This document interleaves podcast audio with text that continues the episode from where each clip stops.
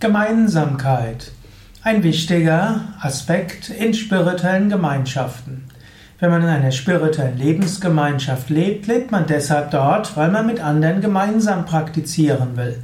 Weil man sagt, ja, es ist gut, dass ich in einer spirituellen Gemeinschaft lebe.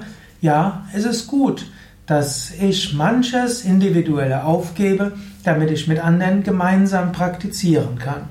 Und das ist auch immer wichtig.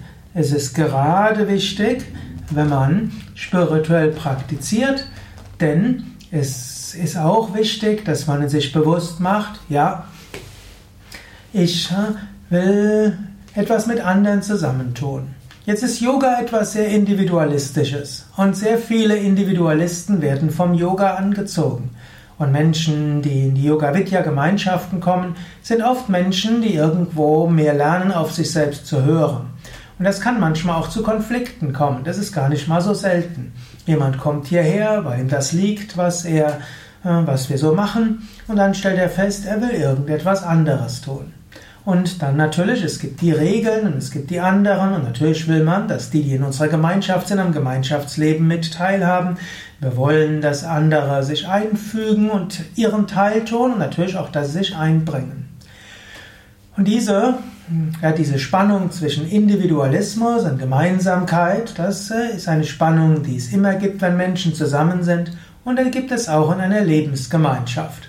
Und dessen sind wir uns auch bewusst bei Yoga Vidya. Und so bemühen wir uns dort wirklich dem Menschen Raum für Individualität zu geben, aber wichtig ist eben auch die Gemeinsamkeit. Und es ist auch immer wieder wichtig, dass wir uns bewusst machen, ja, warum sind wir zusammengekommen? Wofür sind wir zusammengekommen? Was sind unsere Gemeinsamkeiten? Wenn irgendwelche strittigen Fragen, zum Beispiel in Sevaka-Versammlungen, also Versammlungen der Gemeinschaftsmitglieder erörtert werden, dann lese ich gerne aus dem ersten, ja, die erste wichtige Seite aus unserer sogenannten Smriti und da wird gesprochen, was, warum sind wir zusammengekommen? Wo, was ist Yoga Vidya? Was sind unsere drei wichtigsten Ziele? Was sind die vier wichtigen Grundlagen unserer Gemeinschaft?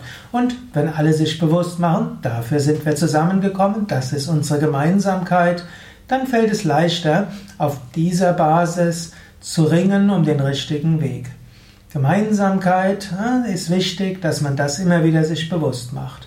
Auch außerhalb einer spirituellen Lebensgemeinschaft, denn nicht alle, die jetzt hier zuhören, sind ja solche, die Teil der Yoga Vidya Lebensgemeinschaft sind. Auch außerhalb der, Lebens, der Lebensgemeinschaft ist gut, wenn du dir öfters bewusst machst, was sind die Gemeinsamkeiten. Wenn du in einer Beziehung bist mit jemand, anstatt dir zu überlegen, wo euch unterscheidet, sei euch bewusst, was ist unsere Gemeinsamkeit? Was sind unsere gemeinsamen Anliegen? Was verbindet uns miteinander? Wenn du mit Kollegen zusammen bist oder wenn du in einer NGO, also einer gemeinnützigen Institution bist, mache dir bewusst, was sind unsere Gemeinsamkeiten? Was sind unsere gemeinsamen Ziele? Was sind unsere gemeinsamen Anliegen? Wenn man Wert auf Gemeinsamkeit legt, dann hat man auch die Möglichkeit, seine individuellen Unterschiede und Anliegen und auch letztlich die unterschiedlichen Vorgehensweisen besser einzubringen und auch seine individuellen Talente und ja auch Fähigkeiten. Also Gemeinsamkeit, etwas Wichtiges und etwas, worauf man immer wieder Wert legen kann.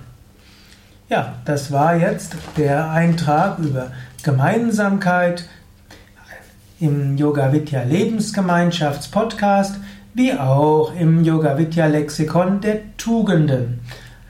Mehr über die Yoga Vidya Lebensgemeinschaft findest du auf www.yoga-vidya.de. Dort findest du ein Suchfeld, dort kannst du eingeben Lebensgemeinschaft.